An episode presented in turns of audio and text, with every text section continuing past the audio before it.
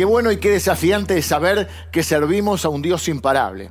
Hoy en este 74 aniversario quiero hablarte de la iglesia imparable de Cristo. Voy a comenzar con Mateo capítulo 16. Voy a leer de los versículos 17 eh, al, 20, pero primero quiero ponerte en contexto. Jesús está con sus discípulos en un momento eh, apartado de la gente, están solamente ellos, y Jesús les dice, ¿quién dice la gente que soy? Y ellos le responden, bueno, eh, para algunos Juan el Bautista, otros dicen que sos Elías, otros Jeremías o algún otro profeta. Y Jesús va más profundo y les dice, ¿y ustedes? ¿Quién soy yo para ustedes? Y es una buena pregunta que podemos hacernos cada uno de nosotros. ¿Quién es Jesús para mí? ¿Quién es Jesús para vos? No lo que los otros digan, sino eh, eh, vos, ¿qué sentís? ¿Qué pensás? ¿Qué crees acerca de Jesús? ¿Cuál es tu relación con Él? Entonces, eh, Simón Pedro, que era el, quizá la, la, voz cantante del grupo, le dice, Señor, tú eres el Cristo, el Hijo del Dios viviente. En el versículo 17 entonces Jesús le responde, Bienaventurado eres Simón, hijo de Jonás, porque no te lo reveló carne ni sangre, sino mi Padre que está en los cielos. Y yo también te digo que tú eres Pedro, y sobre esta roca edificaré mi iglesia, y las puertas del Hades no prevalecerán contra ella. Y a ti te daré las llaves del reino de los cielos, y todo lo que atares en la tierra será atado en los cielos, y todo lo que desatares en la tierra será desatado en los cielos. Quiero centrarme en estas palabras de Jesús, diciendo sobre esta declaración, sobre esta verdad, sobre mí mismo, ¿eh? que Él era el Cristo, el Hijo del Dios viviente. Sobre esto yo edificaré mi iglesia. Jesús dice que Él está edificando la iglesia y que las puertas del Hades no prevalecerán contra ella. Cuando ubicaba o cuando tenía esta imagen en mi mente, no sé si porque quizá alguna vez me lo han predicado así, no lo, no lo recuerdo, o porque es una imagen que me hice yo, es como que tuviera la imagen de las fuerzas del mal intentando eh, invadir la iglesia y la iglesia eh, conteniendo las puertas para que el, mal no avance. Eh, si esta es también tu foto, si alguno de ustedes hizo la misma foto que yo, quiero decirte que es, estamos equivocados, es, es, todo lo contrario. No es la idea de, de una iglesia débil o una iglesia asustada, eh, tratando de evitar que entre el diablo y, tratando de cerrar la puerta. Es todo lo contrario. Noten que no dice las puertas de la iglesia, sino las puertas del Hades. La idea es la iglesia de Cristo avanzando, ocupando nuevos territorios. Eh, cuando leemos un poco en la historia de las ciudades, bueno, en las puertas de la ciudad generalmente eran ciudades amuralladas, las puertas cumplían varias funciones, a veces tenían que ver con el comercio, con la administración, ahí se ponían los, a veces los, grandes anuncios que se querían hacer, pero también eran un elemento de, de defensa. Las puertas impedían que el enemigo entrara, estaban las murallas y entonces cuando había algún ataque lo primero que se cerraban eran las puertas. Y noten que acá no está diciendo eh, que son las puertas de la iglesia, sino las puertas del Hades. Jesús está hablando de la iglesia avanzando y ocupando nuevos territorios para establecer el reino de Dios. Cuando la Biblia menciona el Hades, también eh, en otras traducciones dice el reino de los muertos, es como un sinónimo del infierno. Lo que Jesús está diciendo es que ni el mismo infierno puede parar el avance de su iglesia. Él es el que la está edificando y Él es el que va a volver a buscarla. Mientras tanto, la iglesia sigue siendo imparable. No hay nada que pueda detener el avance de la iglesia, ni siquiera el mismo infierno. Jesús tenía la, idea en mente de que su iglesia fuera una iglesia imparable.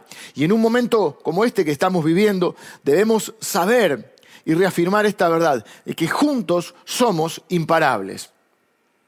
A pesar del distanciamiento social, somos imparables. A pesar de que no nos podemos reunir, somos imparables. A pesar del COVID-19, somos imparables. A pesar de la crisis económica, somos imparables. A pesar de la muerte, somos imparables. Obviamente que Jesús no, no estaba hablando solamente de nuestra iglesia, de nuestra querida llamada Iglesia del Salvador. Eh, eh, está hablando de la iglesia eh, mundial, de toda la iglesia de Cristo. Nosotros somos una pequeña congregación que formamos parte de la iglesia de Cristo eh, eh, en general, digamos, ¿no? Hay como dos conceptos de, de o dos dos usos de iglesia, dos acepciones para la palabra iglesia. Una es la, congregación local, que se conoce como la iglesia local, que es un, cuando un grupo de personas se reúnen, en el nombre de Jesús, ahí Jesús dice, ahí estoy, y ahí está la iglesia. Y otro es el concepto de iglesia universal, es decir, iglesia mundial. Es conformada por todos los cristianos de todos los tiempos, eh, de todo el mundo. Y Jesús está hablando específicamente de eso, ¿no? de la iglesia de la iglesia que por la cual él dio su vida y está edificando. De esa es la iglesia que habla Mateo. Enfrentar obstáculos y dificultades, incluso oposición, no es algo nuevo en la historia. A lo largo de la historia siempre se ha tratado de detener al pueblo de Dios, detener a la iglesia, truncar los planes y propósitos de Dios, y nunca ha funcionado y nunca va a funcionar. No funcionó entonces y no va a funcionar ahora. La iglesia de Cristo es imparable. Y si vos formás parte de la iglesia de Cristo, tampoco ningún intento de detenerte va a funcionar en tu vida. No funcionó antes y no va a funcionar ahora. Yo no sé por, por lo que vos podés estar pasando en este momento. No sé lo que te toca enfrentar.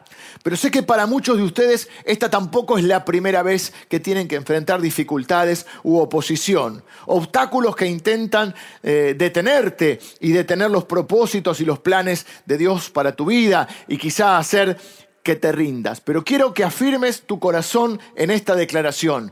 No pudieron detener a la iglesia antes, no van a poder detenerla ahora. No funcionó antes, no funcionará ahora. No funcionó antes no va a funcionar tampoco en mi vida. Soy parte de la iglesia imparable de Dios.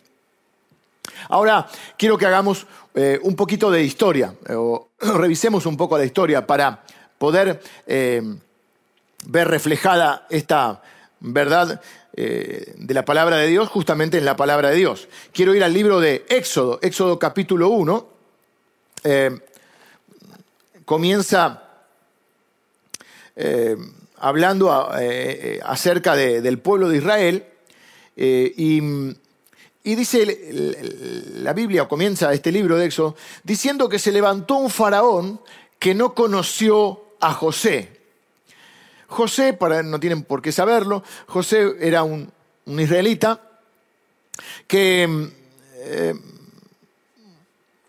fue usado por Dios, una, vida de novela, quizá algunos lo hayan sepan o hayan leído algo acerca de él, fue vendido por sus hermanos como esclavo, tiene una serie de peripecias en Egipto, hasta que, pero siempre Dios está con él y es una de las cosas que va describiendo eh, la, palabra de Dios, siempre dice, pero, pero Dios o Jehová, el Señor, estaba con José. Y José, siempre, a pesar de todo, después eh, lo meten en la cárcel, un montón de cosas, hasta que llega a ser en un momento la mano derecha del faraón porque él puede interpretar un sueño que tiene el faraón de las siete vacas gordas y las siete vacas flacas, es una frase que aún se usa, que se refería a que iba a haber siete años de, abundancia en la tierra y luego iban a venir siete años de hambruna. El, faraón, que era, digamos, la civilización por excelencia de ese tiempo, eh, lo nombra a, José como el administrador de todo. Entonces José durante los siete años de abundancia eh, sabe, eh, guarda el 20% por año y, y, se prepara para el tiempo de necesidad. La fe no es, significa que no te prepares para enfrentar las crisis o que no te van a venir crisis o no te van a venir dificultades o necesidades. La fe te prepara para atravesarlas. Y Dios te da la sabiduría también para que eh, sepas eh, manejarte en cada etapa de la vida, en los tiempos de abundancia y en los tiempos de necesidad. Pero bueno, y entonces lo que ocurre es que José salva a, todo Egipto e incluso a otras civilizaciones, incluso a sus propios hermanos, que vienen porque toda la gente venía de todos lados, porque el único lugar donde había comida era una gran hambre en la tierra, el único lugar donde había comida era en Egipto. Así que durante el tiempo de José, eh, eh, sus hermanos, que fueron conformando las tribus de Israel, comenzaron a, de alguna manera, a, a prosperar y estaban bien. Pero se levantó un faraón que no conoció a José. Puede pasar en tu vida que haya gente que olvide lo que hiciste alguna vez por ellos. Pero yo quiero ser de las personas que no se olvidan de aquellos que hicieron algo por mí. Quiero mantener siempre un corazón agradecido. No te olvides ni del Señor, dice la Biblia, no te olvides de ninguno de sus beneficios y no te olvides de aquellos que te, que te ayudaron, te dieron una mano alguna vez. Acá se olvidaron, ¿eh? dice que este faraón se olvidó, bueno, no lo conocía José y no le dio importancia. Por eso también es importante conocer la historia. Y es una de las cosas por las que celebramos el aniversario. Porque no, no queremos ser una iglesia anclada en el pasado, somos una iglesia que mira hacia adelante, una iglesia que pretende ser contemporánea, manteniendo el mensaje de Cristo, pero buscando nuevas formas de comunicar ese mensaje, las viejas verdades del Evangelio de una manera nueva. Estamos mirando hacia adelante cómo podemos hacer las cosas nuevas, pero lo que no queremos es olvidarnos de que estamos donde estamos, porque hubo gente antes que nos precedió y que dio su vida y, todo lo que tenía para que nosotros hoy también podamos estar en este lugar y disfrutar de un montón de cosas que ellos eh, construyeron e hicieron para nosotros y que nosotros tenemos que hacer lo mismo con las próximas generaciones. Así que bueno, ¿qué ocurrió entonces? Versículo 9 dice que, bueno, el versículo 8, voy a empezar leyendo el capítulo 1 de Éxodo, dice, eh, entre tanto, se levantó sobre Egipto un nuevo rey que no conoció a José y dijo a su pueblo, He aquí el pueblo de los hijos de Israel es mayor y más fuerte que nosotros. Habían estado prosperando y creciendo. Ahora pues seamos sabios para con él, para que no se multiplique y acontezca que viniendo guerra, él también se una a nuestros enemigos y pelee contra nosotros y se vaya de la tierra. Entonces pusieron sobre ellos comisarios de tributos para que los molestasen con sus cargas y edificaron para Faraón las ciudades de almacenaje, Pitón y Ramesés. ¿Qué es lo que dice? Dice este versículo que comenzaron a oprimirlos, comenzaron a poner tributos sobre ellos, obligaciones, cargas, trataron de hacerle las, ponerle las cosas difíciles porque temían que siguieran prosperando, que siguieran creciendo, aunque se volviesen más fuertes que ellos. Pero ¿qué ocurrió entonces? Ojo, porque acá en el versículo 12 viene, viene la luz o la oscuridad. Eh, presta atención acá, porque Israel de alguna manera es figura de la iglesia en el Antiguo Testamento, es el pueblo de Dios. Y la Biblia dice que el enemigo vio cómo ellos estaban creciendo, cómo se estaban multiplicando, cómo se estaban prosperando, y entonces dijeron, vamos a detenerlos, dejemos, vamos a, tratar de que no sigan creciendo, vamos a parar su crecimiento, vamos a parar su avance. Y entonces Faraón diseñó una estrategia que tenía que ver con ponerles muchas, obligarlos a, cumplir trabajos, a ponerles tributos, a trabajar para ellos, trató de oprimirlos, de hacerles las cosas bien, bien difíciles. Y acá me, surge una pregunta. ¿Qué estrategia eh, en este tiempo está diseñada, puede estar diseñada en el mundo espiritual para tratar de detener a la iglesia? Quizá podría ser justamente esta pandemia, hacer que no podamos juntarnos, que no podamos ir a reunirnos a, lo que, bueno, nosotros somos la iglesia, sabemos que la iglesia no es un edificio, nosotros no vamos a la iglesia, somos la iglesia, pero figurativamente decimos voy a la iglesia, a reunirme con mis hermanos. Entonces, quizá esta estrategia podría ser una pandemia para que no podamos reunirnos, para que no podamos juntarnos, para que no podamos quizá así desanimarnos, para que dejemos de servir, dejemos de predicar, dejemos de adorar a Dios, dejemos de ser generosos, dejemos de dar, de enseñar y, y de compartir el mensaje de Dios. Y si a esto lo combinamos con la crisis económica que esto trae, quizá entonces la iglesia puede dejar de prosperar, puede dejar de crecer, puede dejar de ayudar, puede dejar de expandirse y puede dejar de transmitir el mensaje de Cristo. Quizá hasta eh, esta estrategia puede incluir meternos miedo. ¿eh? Quizá podamos este, lograr que la iglesia se desanime, hacerla tropezar en su fe y hacer que nos gane el egoísmo y el miedo. Pero el versículo 12 viene la luz o la oscuridad. ¿eh? Y acá quiero leerte este. ¿Qué dice el versículo 12? Mirá, dice, pero cuanto más los oprimían, tanto más se multiplicaban y crecían. De manera que los egipcios temían a los hijos de Israel. Los que quisieron meter miedo ahora eran los que estaban atemorizados. Quiero decirte esto, querida iglesia, cuanto más oposición enfrentemos, más vamos a crecer, más vamos a multiplicarnos, más vamos a seguir ayudando, más vamos a seguir predicando, más vamos a seguir adorando a Dios, más vamos a seguir dando, más vamos a seguir ayudando a los necesitados. Somos juntos la iglesia imparable de Cristo.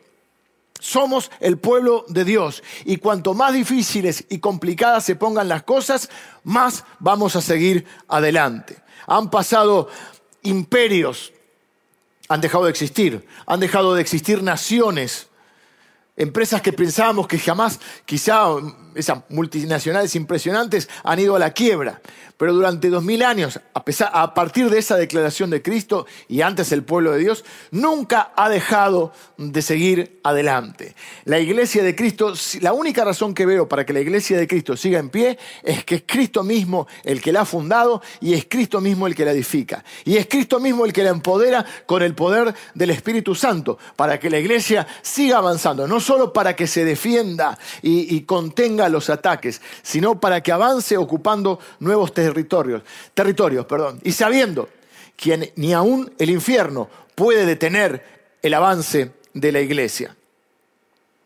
Jesús ha prometido que Él va a volver a buscar a su iglesia y todo lo que Él prometió se ha cumplido, solo falta esta promesa.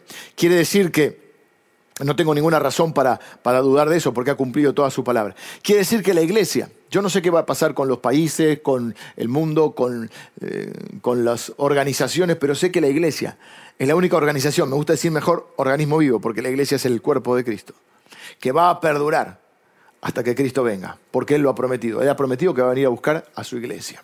Y mi oración es que en este lugar, aquí donde estamos nosotros. En el, eh, eh, Jesús nos mandó dice, ir a, predicar hasta el fin del mundo. Nosotros literalmente estamos en el fin del mundo. Estamos ahí ya. En el mapa estamos bien, bien al sur.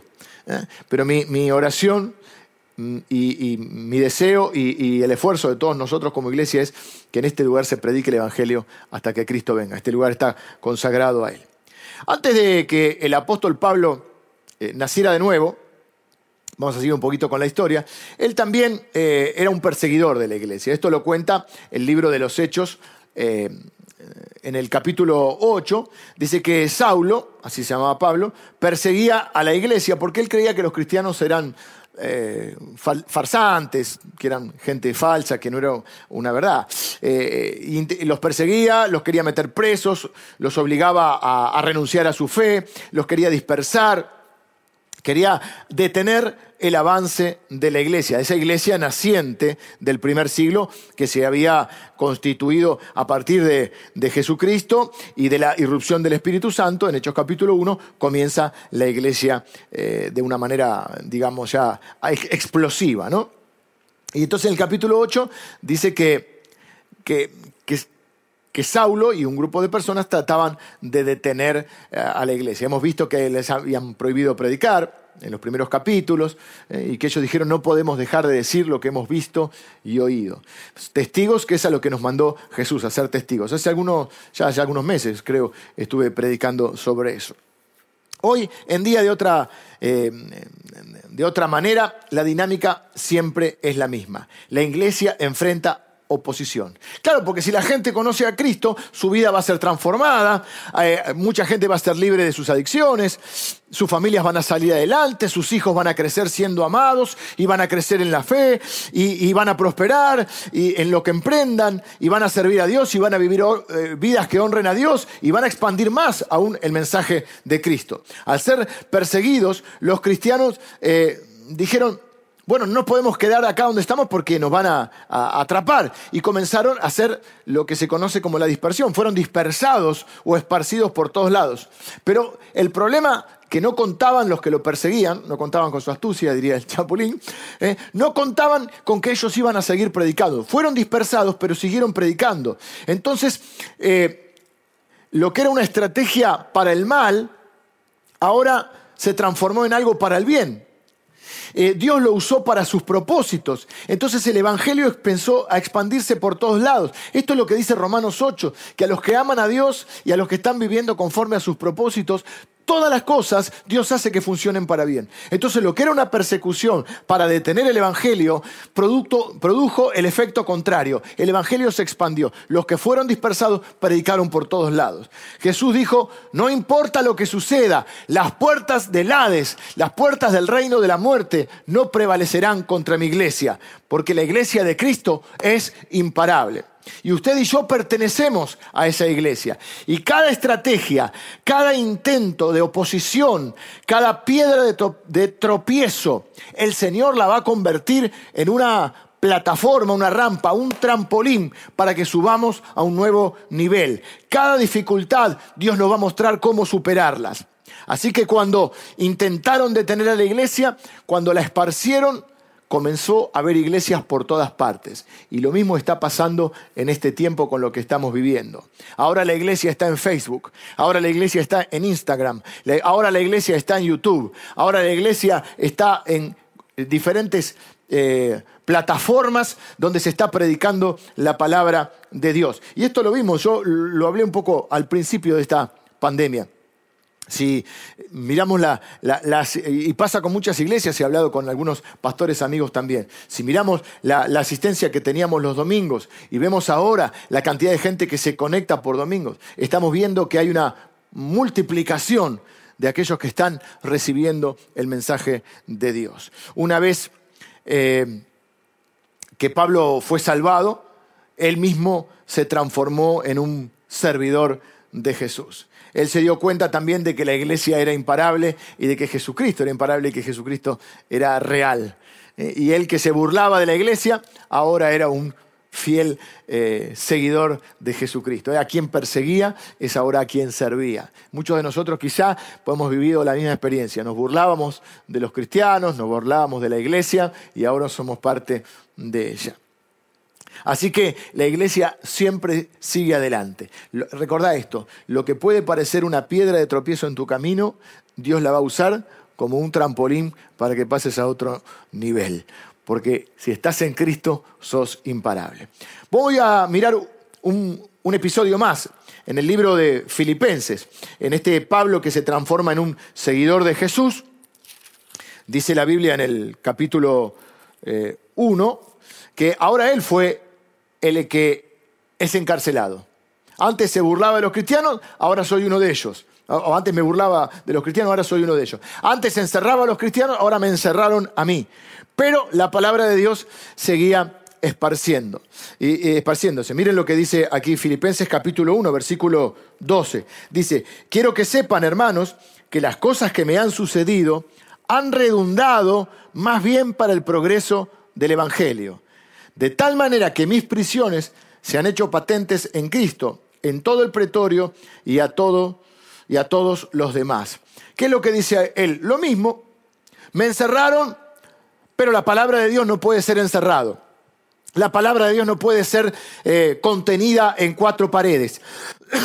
no se puede encerrar el Evangelio. Dios nunca se detiene, hermanos. Servimos a un Dios que nunca se detiene, un Dios que nunca deja de amar, nunca deja de salvar, nunca deja de levantar a los caídos y nunca deja de buscar al que está perdido.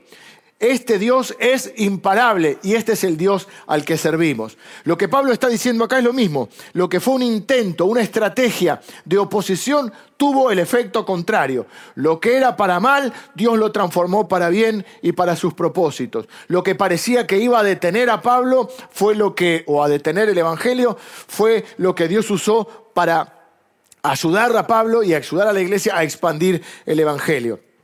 Lo que venga a tu vida para detenerte, Dios lo va a usar para que avances, para ayudarte a avanzar. Quizá tengas que luchar por un tiempo. Quizá puede ser difícil, puede ser largo, puede ser tedioso, pero tenés que luchar y tenés que pensar que vas a ganar, porque formás parte de esta iglesia, formás parte de la iglesia de Cristo, y tenés que decir, yo voy a salir adelante, yo no me voy a rendir, porque soy parte de esta iglesia imparable. Y dice el versículo 14, y la mayoría de los hermanos, cobrando ánimo en el Señor con mis prisiones, se atreven mucho más a hablar de la palabra del Señor sin temor. ¿Qué es lo que pasa? Que no solo la palabra de Dios no se detiene y sigue siendo predicada, hay otros pasajes donde eh, creo que también predicamos sobre cómo se convierte el carcelero de Filipos, donde él estaba, el de la prisión, porque hubo un milagro ahí en el medio de la noche cuando cantaban, eh, adoraban a Dios y las cadenas se rompieron y, se convirtió el carcelero y toda, y toda su familia. Bueno, eh, Así que no solo sirvió para expandir el Evangelio, para que otra gente conociera el mensaje, sino que también sirvió para darle ánimo a los, a los hermanos, a los creyentes a la iglesia de ese momento, que viendo cómo eh, Dios seguía obrando milagros y cómo la palabra seguía expandiéndose, tomaron coraje, valor y, esperanza, se fortalecieron en la fe y aún se animaron a hablar más de la palabra de Dios. ¿Por qué, era que se animaban? No era porque los iban a cargar o porque los iban a hacer este, bullying, no, los iban a meter presos y aún los podían matar. Pero también ocurre que cuando viene la oposición y nos mantenemos confiados en Dios, pasamos a otro nivel. Espero que como resultado de lo que hayan pasado, ustedes puedan eh, ser fortalecidos en la fe. Y, lo mismo pienso para nuestra iglesia. Cuando pase toda esta circunstancia, creo que vamos a, a, ver cómo Dios se ha manifestado o se está manifestando de tal manera que la iglesia va a salir de esto más fuerte que nunca.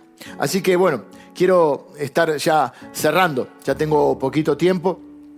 Quiero mostrarte o decirte que la resurrección de Jesús es la prueba histórica más contundente de que Jesús es imparable. La estrategia fue, y Jesús mismo lo, advirtió, heriré al pastor y serán dispersadas las ovejas. Muchas veces ocurre que cuando eh, toman al líder y lo matan o lo encierran, sus seguidores se desaniman. De hecho, eh, hubo un momento en que se planteaba eh, obligar a los cristianos a, que no predicasen y se levanta en un consejo rabínico Gamaliel y dice, miren, si esto se levantó tal líder, eh, cuando ese líder murió, sus seguidores fueron dispersados. Se levantó otro líder, pasó lo mismo. Y estaban hablando del movimiento cristiano, ¿no? Dice, ahora está este tal Jesús. Si y, Jesús ya murió. Así que si, si este movimiento no es de Dios, se va a dispersar. Pero si es de Dios, no lo van a poder detener. Mira qué hombre sabio. Era un rabino, ¿no? Hombre sabio. Y esto es exactamente lo que pasó con la iglesia de Cristo. Así que vuelvo a esto. La estrategia cuál es? Heriré al pastor y serán dispersadas las ovejas. Pero ¿qué pasó? Jesús es imparable. Es imparable, número uno, porque él no lo mataron. Él dijo, nadie me quita la vida, yo la doy. Además estaba todo, todo diseñado de antemano. Segundo, Jesús no fue enterrado, Jesús fue sembrado, que es distinto. Fue plantado, que no es lo mismo. Es un proceso aparentemente eh, parecido en lo natural, pero desde el punto de vista espiritual no es lo mismo. Jesús dijo, si el grano de trigo no cae en tierra y muere, queda solo, pero si muere, lleva mucho fruto. Jesús fue sembrado como una semilla y esa semilla dio mucho fruto. Usted y yo y millones de personas somos el fruto de esa semilla plantada, de ese Jesús dando su vida por nosotros. Millones, millones de personas alrededor del mundo que conformamos la iglesia imparable de Jesús. La resurrección prueba que Jesús es imparable porque ni la muerte pudo detenerlo. Y si Él es imparable, usted y yo también somos imparables. Miren lo que dice 1 Juan, capítulo 4, versículo 17. Dice que como Él es, así somos nosotros en este mundo. Como Él es, así somos nosotros en este mundo.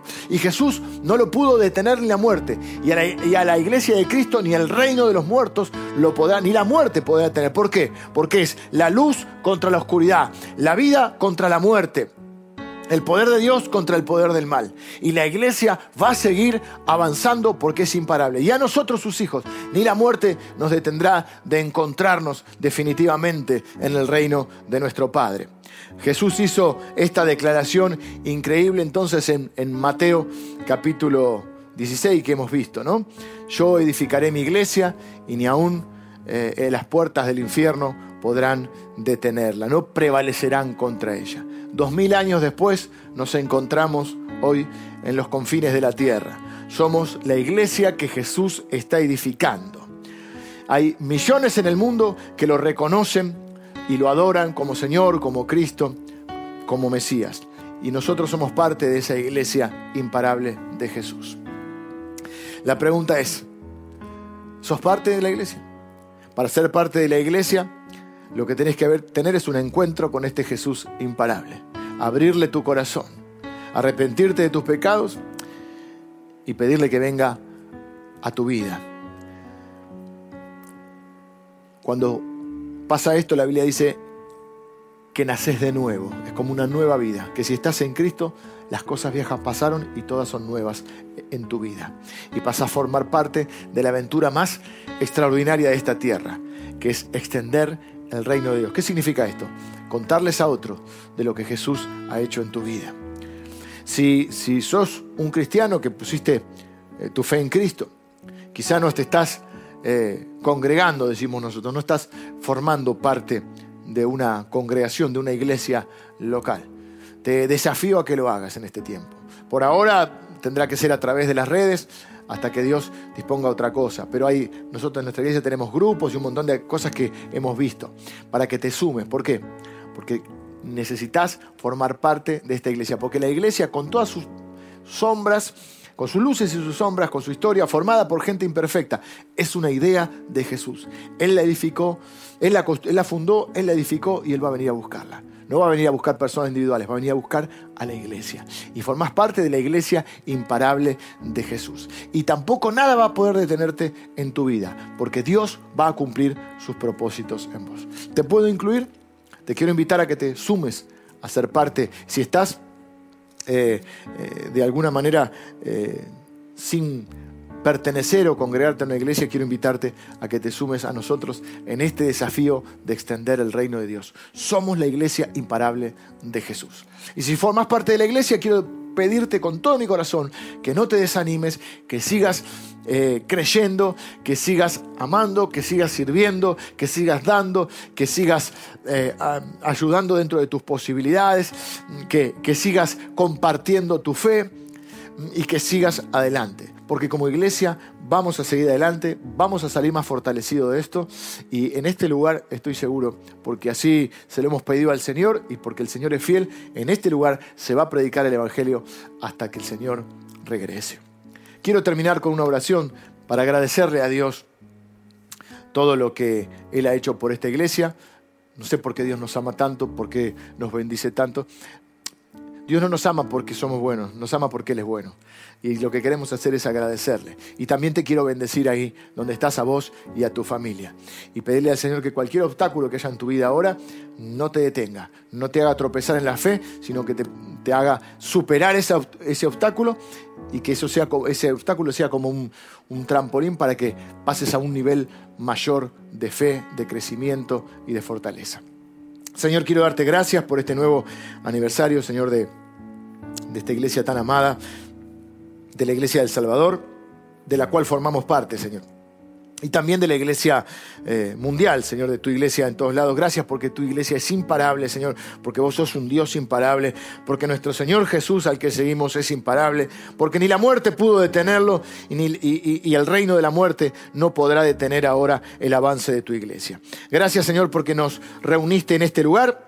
Eh, y gracias Señor porque formamos parte de esta amada congregación. Gracias por la gente que nos precedió, imparables, que vinieron a este, este lugar cuando era tan difícil para, para construir o edificar tu iglesia, Señor.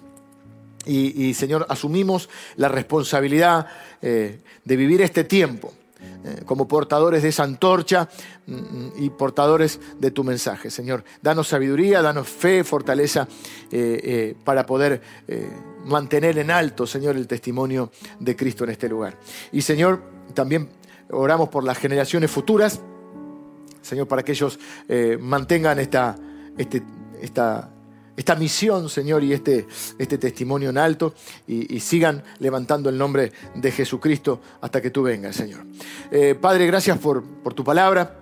Tu palabra nos llena de fe, de esperanza y, y nos da sabiduría y fortaleza para enfrentar las dificultades. Señor, quiero orar también por cada persona que hoy nos está mirando, que está enfrentando dificultades, Señor. Que pongas en su corazón, Señor, esta palabra, esta convicción de que en Cristo somos imparables y que no hay nada que pueda detener el cumplimiento de tus propósitos en sus vidas. Señor, que esas dificultades no las vean, no los hagan tropezar, sino que les permitan tomar impulso para pasar a un nuevo nivel de fe, un nuevo nivel de conocimiento, Señor, de tu palabra y aún un nuevo de conocimiento y de revelación de nuestro Señor Jesús.